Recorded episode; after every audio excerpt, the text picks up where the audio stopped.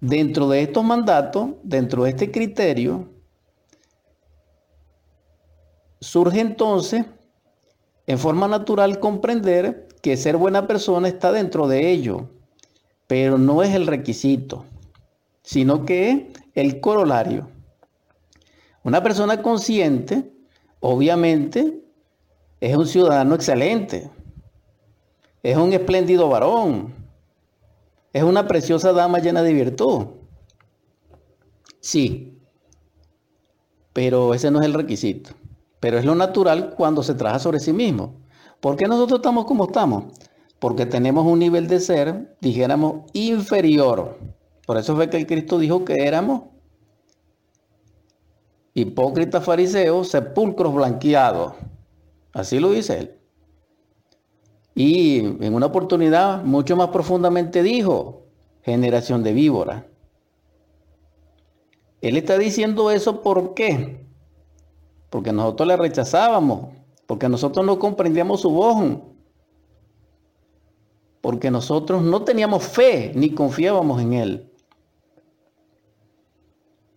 Entonces, siendo así, él está caracterizando cuando confirma hombres de poca fe. No solamente se lo dijo al pueblo en alguna oportunidad, también se lo dijo a sus discípulos directamente.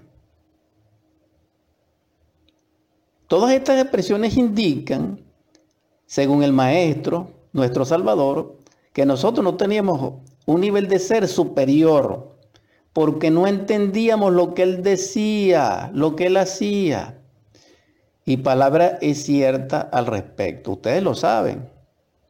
Ahora bien, ¿nosotros somos mejores que aquellos? No, seguro que no. Nosotros estamos más degenerados, tanto en sentidos perceptivos, cognitivos, como en costumbres, como en hábitos, como en todo. Entonces no somos mejor que ellos.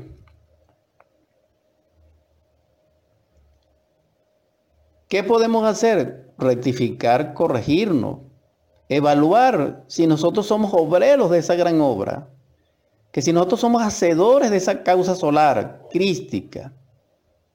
Y si no lo somos, comenzar, porque para eso es la vida, porque ese es su propósito. Repito, la vida no tiene como propósito que nosotros la hagamos personal. La vida no es un proyecto personal, no. Ni siquiera es un proyecto colectivo, no.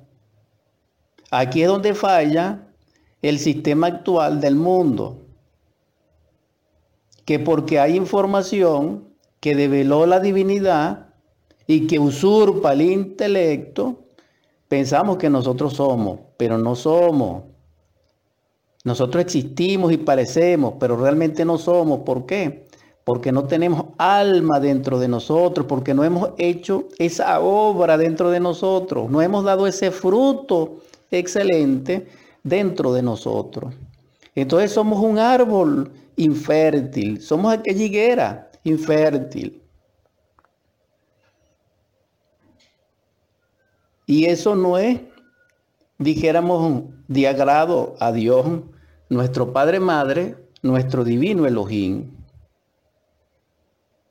Si somos sinceros, comprendemos que llevamos una, una vida personalista, una vida, dijéramos, muy, muy egoísta. No solamente en el núcleo de la sociedad, sino también en el núcleo familiar. Entonces, la sociedad refleja lo que es la familia y el individuo. Entonces, fracasó el sistema actual y que ese sistema actual realmente no tiene un origen, dijéramos, extraordinario, ¿no? Porque vamos a ser sinceros, ¿quién fue el que develó la medicina universal? ¿Fueron los intelectuales? No, fueron hombres verdaderos encarnados en aquella época que son maestros y que es una divinidad interna y que todavía son inmortales. Me refiero al Hipócrates, Hipócrates, Galeno, Serapis. Estos son seres de luz, estos son hombres verdaderos, que son inmortales hasta cierto punto. Cuando digo que son inmortales, estoy diciendo que tienen realidad cósmica en la multiplicidad de la vida. No es como cualquier hijo de vecino, que solamente tiene presencia e identidad en el mundo físico, químico, molecular. Pero en los mundos internos, en esos mundos celestes de Pablo y en esa dinastía solar de la hueste de los Elohim, no tiene presencia, no tiene identidad.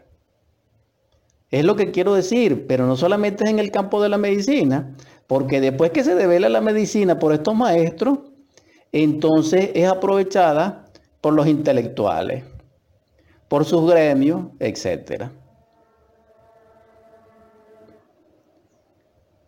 Podemos recordar el juramento hipocrático. ¿Dónde está ese juramento ahora? Entonces no quiero abrir susceptibilidades, hermano, hermana. Pero eso no solamente pasa con el templo de la medicina universal, no, y sus mercaderes, no. También pasa con el arte regio. También pasa con la ciencia pura. También pasa con lo que es mm, la expresión diamantina de la esencia y del espíritu en su estado de arrobamiento, que es una experiencia mística y que no solamente es religión, que no solamente es un estado búdico, que no solamente es un, religare, que no solamente es, dijéramos, la unión de la fe y de la experimentación de la ciencia, comprendida debidamente dentro de nosotros con la conciencia libre, sino que también es el yoga. Pero sin embargo, a nosotros no nos gusta ninguna de esas palabras. Ah, pero se proyecta, se populariza el evangelio de la prosperidad. Es decir, tomar a Cristo y al Padre como dador de bienes materiales. Y esa no fue la enseñanza que trajo el Cristo, no. La enseñanza que trajo el Cristo fue la del Padre, la del reino de los cielos aquí dentro de nosotros, no afuera. Por eso fue precisamente que a él lo asesinaron, por eso. Entonces, los principios religiosos son maravillosos y las formas religiosas son necesarias. Porque un pueblo sin forma religiosa es bárbaro, ok, estamos de acuerdo. Pero mm, eso no nos lleva a nosotros a la cristalización del alma, ni del espíritu, ni a presentar a Dios como ofrenda de nuestra propia vida una obra magna, una obra luz, una obra excelente. No. Como sacrificio, no. ¿Por qué? Porque el requisito es nace de nuevo. El requisito es sé como niño, porque después de nacer se es un niño. Porque el requisito es como una boda, porque después que nacemos, que crecemos, entonces podemos amarnos en el tálamo nupcial y transmutar el agua en vino en las bodas de Canaán. Entonces aquí está el secreto maravilloso del amor. Pero como hemos hablado de él, solamente lo mencionamos. Porque la reflexión en este instante es esta. Hermanos, hermanas, estamos trabajando en nuestra vida para presentarla ante nuestro Dios Creador cuando llegue la muerte, en esa balanza divina de la justicia cósmica, llamada Maat por los antiguos egipcios, donde estudió y se educó el poderoso Moisés, que en aquel momento era Usarsib. Debemos reflexionar sobre esto. Y mm, si consideramos la ciencia maravillosa del Egipto faraónico, donde se nutrió y vivió Osarsib, que posteriormente fue Moisés, que es el padre del, del, Pentateuco del Antiguo Testamento, vemos entonces que la ciencia ha resplandecido como fe. Y es lo que nosotros no pudimos lograr, porque el egoísmo, porque el personalismo nos ha llevado a presentar una obra equivocada. Es decir, cada uno de nosotros, hermanos, hermanas, como familia, como sociedad, sumados todos, conformamos la humanidad, la familia humana. En ese caso, ella es un fruto bajo el sol, bajo Dios. Y ese fruto ha sido, dijéramos, pérdida. Ha sido un fruto contaminado, no excelente. Es decir, por eso estamos en el Apocalipsis, en el final del final, porque el fruto que produjo la huerta del Edén de Dios no produjo ni dividendo ni resultado. Eso es así, hermano. No estoy hablando por el fracaso, pesimistamente, no. Sé lo que estoy diciendo. Sin embargo, tenemos posibilidades aún todavía. Quiero recordar a Marcos en su Evangelio, en el capítulo 7, desde el verso 6. Respondiendo él les dijo, hipócritas, bien profetizó de vosotros Isaías, como está escrito, este pueblo de labios me honra, mas su corazón está lejos de mí.